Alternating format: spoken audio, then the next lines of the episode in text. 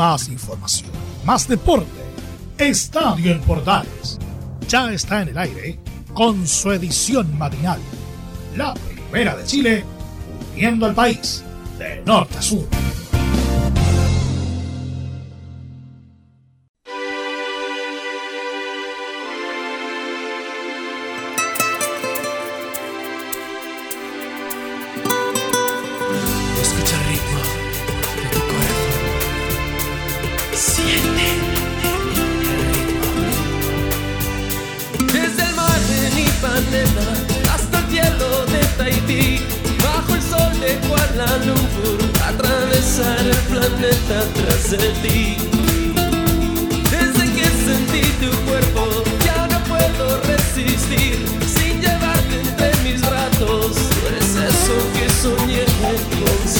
¿Qué tal? Buenos días, ¿cómo les va? Bienvenidos a Estadio en Portales. En esta edición de nuestro programa no vamos a hablar de la permanencia de la U, simplemente porque no.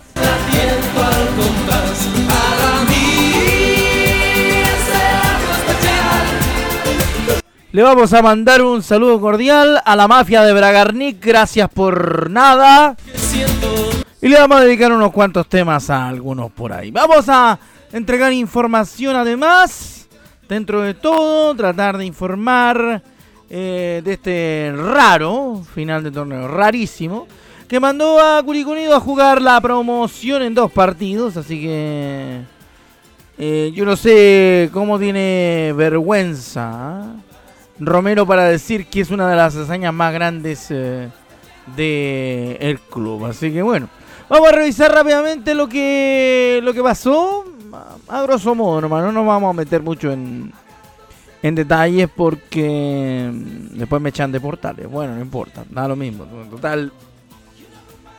Así como abrí la puerta, la puedo cerrar. Vamos a revisar nuestra edición de Estadio Portales del día de hoy, lunes, que dejó algunas cosas para contar. en compasión para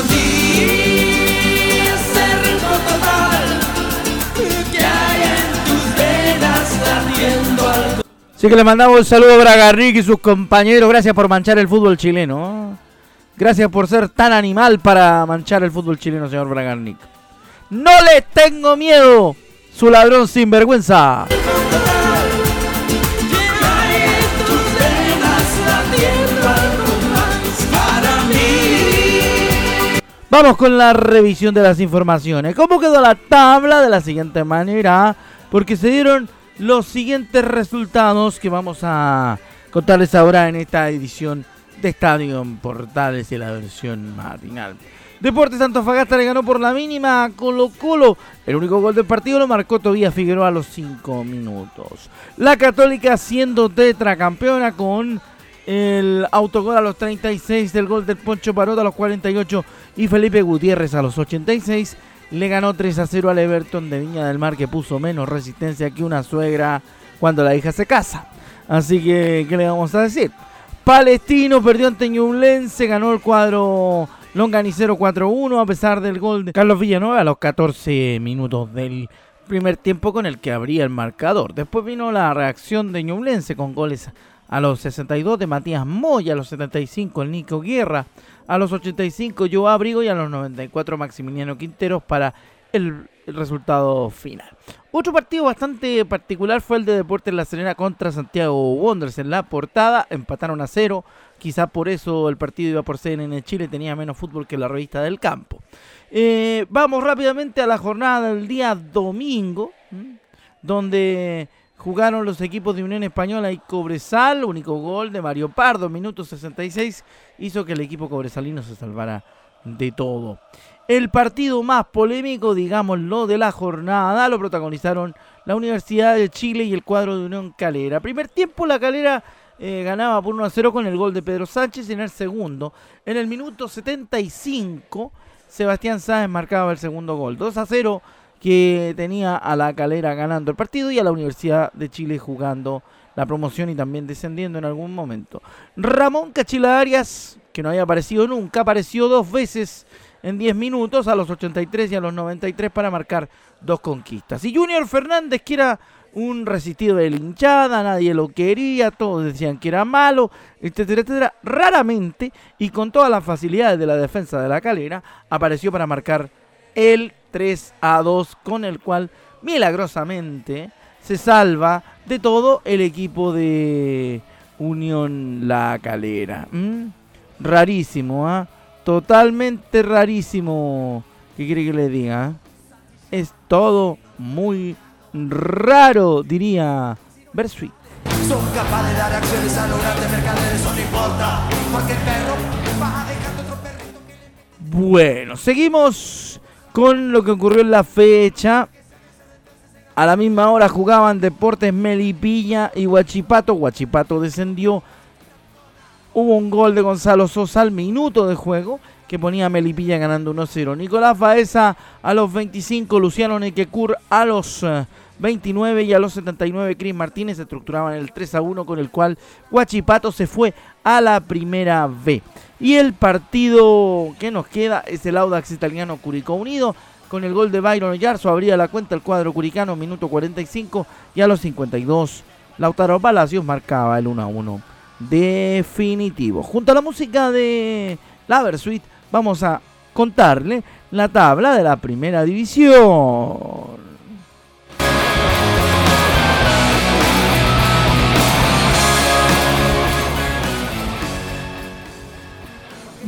Se sabe que la Católica ya es campeona, nadie dice nada, a muy poca gente le da, le da en detalle aquello, así que se sabe que la Católica ya salió campeona. Y salió campeona con 68 puntos. 62 tiene Colo Colo, 54 el Audax Italiano, 51 Unión La Calera, Unión Española 48. Clasifican a la Copa Libertadores, la Católica, Colo Colo, el Audax, Unión Calera clasifica Sudamericana junto a la Unión Española que tiene 48, Deportes Fagasta que tiene 47 y Ñublense que tiene 44. Palestino 41, Cobresal 40, Deportes La Serena 39, la Universidad de Chile 39, Everton 39, O'Higgins 38,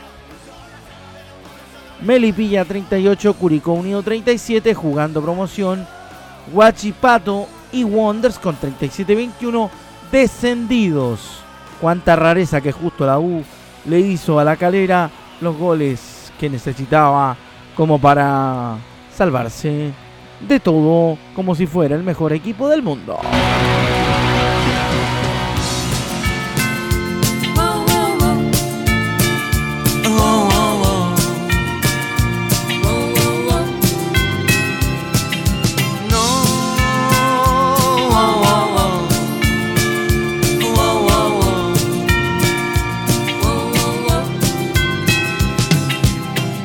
Recordando a la ladrona del gran eh, Paolo Salvatore, ya que estamos hablando de robo, cosas raras y cuestiones por el estilo en esta edición de Estadio en Portales. Ya contamos cómo quedó la tabla, ya contamos cómo fue todo. Vamos rápidamente con más información. Bueno, em, cosas raras, ¿ah? Increíble. Ah, salieron memes, todo lo demás. Herrera llegó hasta casi las lágrimas. Gente de la U que dice que perdón por hacernos pasar esta pesadilla. Cuestiones simples. Auda clasificó a la Copa Libertadores y mandó a Curicó a la promoción. Los itálicos se quedaron con el cupo Chile 3 de la, eh, del Campeonato Nacional y el equipo tortero deberá jugarse la permanencia. No importa. Audax cerró tu temporada en el Campeonato Nacional con un empate 1-1 contra Curicunido, resultado que le dio la clasificación a la Copa Libertadores del 2022 y mandó a los Maulinos a tener que jugar el partido de promoción. En una densa primera parte, el equipo tortero abrió el marcador con el gol de Byron Oyarzo a los 47. Con el ímpetu del arranque del complemento, el equipo itálico logró encontrar la igualdad en minuto 52 gracias a la conquista de Lautaro Palacios. De ahí en más, el partido no tuvo claras oportunidades de peligro y se fue diluyendo hacia el pitazo final, quedando el resultado igualado de forma definitiva. El resultado final dejó al Audax en la tercera ubicación del campeonato con 54 puntos, logrando el cupo 3, el cupo de Chile 3 para el máximo torneo de clubes de Sudamérica. Por otro lado, Curicó quedó decimoquinto con 37 unidades, por lo que deberá luchar por la permanencia en el duelo de promoción que jugará entre el ganador de la instancia que definirán Deportes Temuco y Copiapó. Eso con lo que tiene que ver con la información relativa a aquel partido.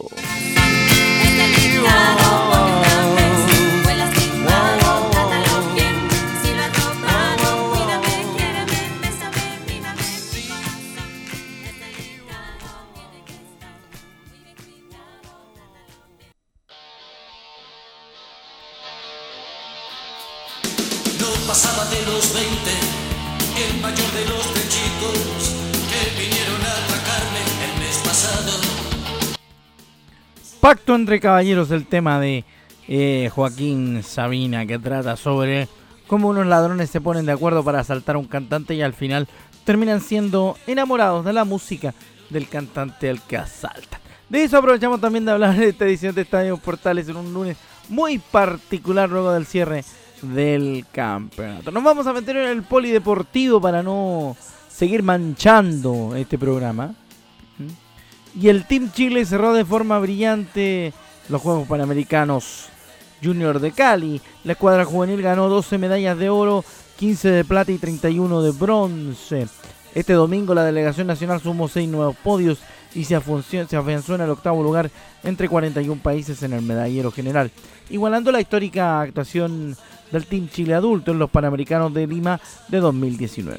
No solo eso, en Cali la escuadra juvenil ganó 12 medallas de oro, 15 de plata y 31 de bronce, quedando a un triunfo de ganar los históricos 13 oros de Lima 2019 en la competencia absoluta, pero superando este registro por 8 preseas, 58 versus 50. Estamos muy orgullosos de la actuación de este Team Chile juvenil comentó el presidente del Comité Olímpico de Chile, Miguel Ángel Mujica. Con esta generación se ha hecho un trabajo de años y hoy estamos viendo que pueden igualar las actuaciones históricas de los deportistas adultos en los mega eventos continentales. Tenemos que confiar en el recambio, entregarles recursos para seguir creciendo y llegar con la mejor delegación posible a Santiago 2023 y París 2024, comentó Mujica. Durante la jornada de ayer se realizó la ceremonia de clausura de los Panamericanos eh, Junior, donde Chile estuvo representado por la atleta Bernard Berdín Castillo como abanderada. Así que buena noticia para partir el polideportivo. Hoy día vamos a hacer un programa más polideportivo que en otras oportunidades para contar sobre el Team Chile. Una buena noticia entre, entre tanto entre tanto asco y cuestiones raras por lo menos el deporte olímpico algo bueno da. Yo que siempre cumplo pacto, cuando es entre caballeros, les tenía que escribir esta canción.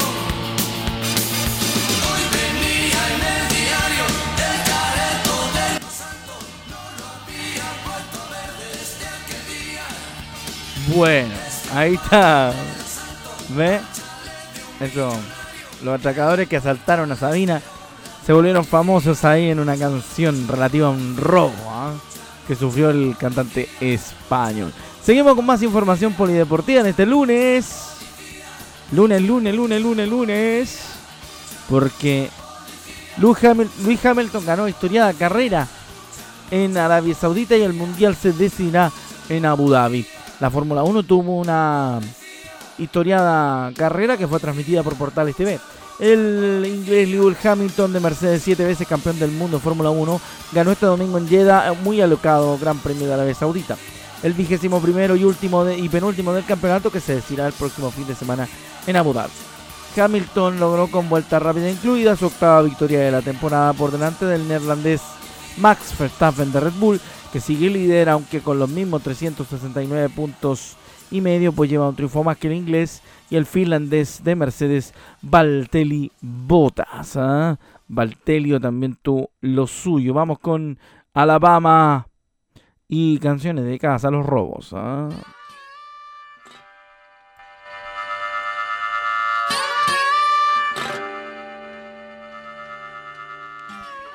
Seguimos contando más detalles de este Gran Premio de Fórmula 1, el penúltimo de la temporada. Una carrera historiada. Sí, porque el podio ya le decíamos. estuvo entre Max Verstappen, entre Hamilton Verstappen y Valtteri Bottas. ¿eh? Y terminó tercero Valtteri. Mm, interesante, ¿no? Ahí está, pues. Eso con la Fórmula 1. Otra más de polideportivo. Fíjate que en el poli vamos a contar un detalle porque Memphis Grizzlies le ganó a Oklahoma 152 a 79. ¿Por qué lo contamos? Porque es una historia la mayor diferencia de puntos en la historia de la NBA, 73. ¿Eh? Oh, bravo. ¿Qué crees que te diga? Perder por 73 puntos es algo muy, muy, muy bravo. Vamos a seguir contando más noticias. Sí, todos vienen con la misma, la misma cosa.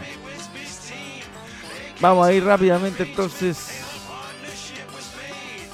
con información sobre Bravo. El chileno sufrió un problema muscular el pasado día 25 de noviembre y le quedan al menos dos semanas de recuperación al portero del Betis y capitán de la Roja, luego de su lesión sufrida con Real Betis. De acuerdo a lo informado por el servicio médico del Betis, Bravo seguirá alejado de las canchas por su lesión muscular y arriesga a quedar fuera lo que resta del año. Así que, según los plazos que se manejan en el área médica de los verdiblancos, la cosa para Bravo no pinta sencilla. Ya le explicamos por qué. Por una cuestión que es simple de explicar, pero complicada de entender. Vamos a tratar de hacer un poquito de pedagogía. Según los plazos que se manejan en el área médica de los verdiblancos, el formado en Colo Colo podría volver el, 19 de diciembre contra el Atlético de Bilbao o contra el Celta de Matías Dituro en la fecha para finales de diciembre e inicios de enero, según hemos informado. El bicampeón de América salió lesionado el 25 eh, de noviembre ante el Ferenbaros por la Europa League y desde ese día no ha sumado minutos por el cuadro de Pellegrini. Aunque Bravo dice en un, en, un tweet que la información que se publicó es falsa, que él no está lesionado, pero si el médico dice que está lesionado, mm, es para creerle al médico, pero ¿qué le vamos a hacer? A esta altura no le creemos ni a los equipos cuando ganan en el último minuto. No le creemos a nadie.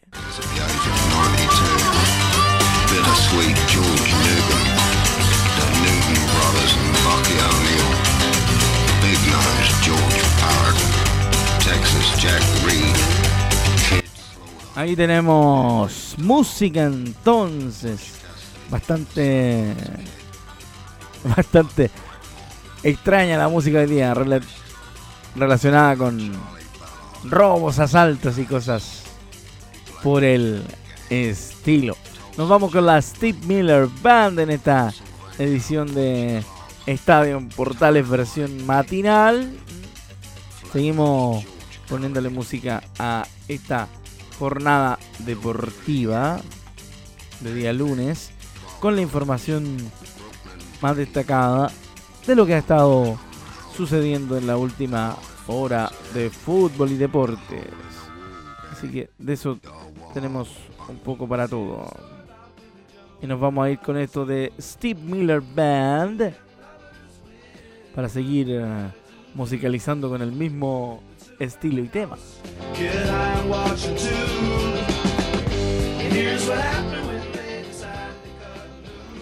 Vamos con más información, por supuesto, dentro del mundo del fútbol, fuera de nuestro país. Sí, pues, se prepara la roja también para los próximos amistosos. ¿ah?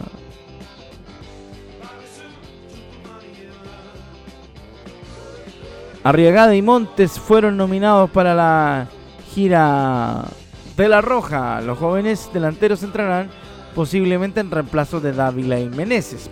Los delanteros Luciano Arriagada de Colo Colo y Clemente Montes de la Católica fueron nominados para la selección que viajará a Estados Unidos para jugar dos partidos amistosos ante México y El Salvador.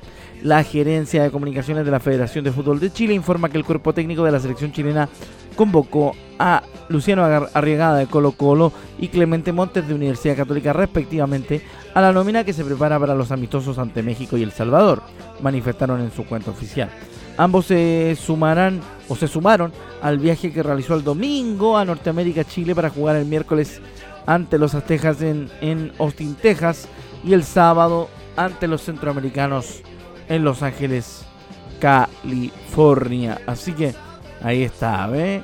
Noticias, noticias, noticias, noticias, noticias de la selección también disponibles en esta edición matinal de Portales. Vamos a cerrar muy luego. Vamos con otra página del tenis. Dani Meldelev le dio a Rusia su tercera Copa Davis. Ganó el punto decisivo en la final ante Marin Silic. ¿eh? Dani Medvedev acabó con la resistencia de Marin Silic por 7-6 y 6-2 y selló la conquista de Rusia de su tercera Copa Davis, la primera desde el 2006, que previamente encarriló Andrei Rublev con su eh, triunfo sobre Borna Goyo. La sexta final le dio un nuevo premio al tenis ruso, el número 2 del mundo, se marcha de Madrid como el gran triunfador del evento, sin perder un set en toda la competición. Silic llevó al límite la primera manga, ninguno perdió su saque y el choque se resolvió a través de un tie break. ¿ah? Ahora sí, una ruptura a través de un tie break, ¿ah? un desempate donde Medvedev se mostró más tercero para ponerse en ventaja tras aprovechar su tercera oportunidad. La primera rotura del duelo llegó en el segundo set, el ruso que ya había superado al Balcánico en las dos ocasiones anteriores que habían jugado, siendo la más reciente el famoso partido de Wimbledon a 5 sets de la edición pasada, le arrebató el saque a su rival en el cuarto juego para instalarse con un 4-1 insalvable para su rival que decayó paulatinamente resignado a su suerte. Mendeleev selló el triunfo ruso en la Copa Davis tras los del 2002 y 2006 en una hora y 27 minutos. Ah, eso con la Copa Davis. Es delicado porque una vez fue lastimado, trátalo bien. Si lo he robado, cuídame, quiérame, bésame, mírame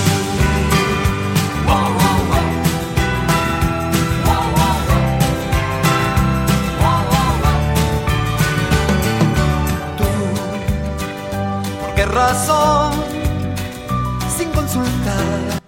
Bueno, seguimos con el último tramo de nuestro programa para despedirnos, pero vamos a hablar de los chilenos en tenis, precisamente para cerrar nuestro programa del día de hoy. Chile jugará ante Eslovenia por la Copa Davis. El elenco nacional recibirá al equipo europeo en el repechaje del Grupo 1. El equipo chileno de Copa Davis se verá las caras ante Eslovenia en el repechaje del Grupo 1 eh, en un duelo realizado a realizarse en Chile entre el 4 y el 5 de marzo del 2022. Así lo determinó el sorteo realizado en la sede de la Federación Internacional de Tenis. El elenco de Nicolás Mazú jugará ante un equipo cuyos mejores singlistas son alias BDN 110 y Blash Rola 181. En la oportunidad, Cristian Garín y sus compañeros deberán luchar por la permanencia en el Grupo 1 Mundial tras haber perdido ante Eslovaquia. Será la primera vez desde febrero de 2018 que Chile será local en una sede de Copa Davis, luego de variadas visitas a Argentina, Austria, Suecia y Eslovaquia, además de las finales de Madrid del 2019. Eh, ¿eh? Seguimos con más información del tenis para cerrar nuestro estadio en portales del día de hoy. Ah, no, ya estamos en tiempo, así que nos vamos Gracias por su compañía, muy amables. Y nos encontramos, Dios mediante, la próxima edición de Estadio en Portales. Vaya un abrazo para todos, especialmente para uno. Quiero que todos hagamos palmas.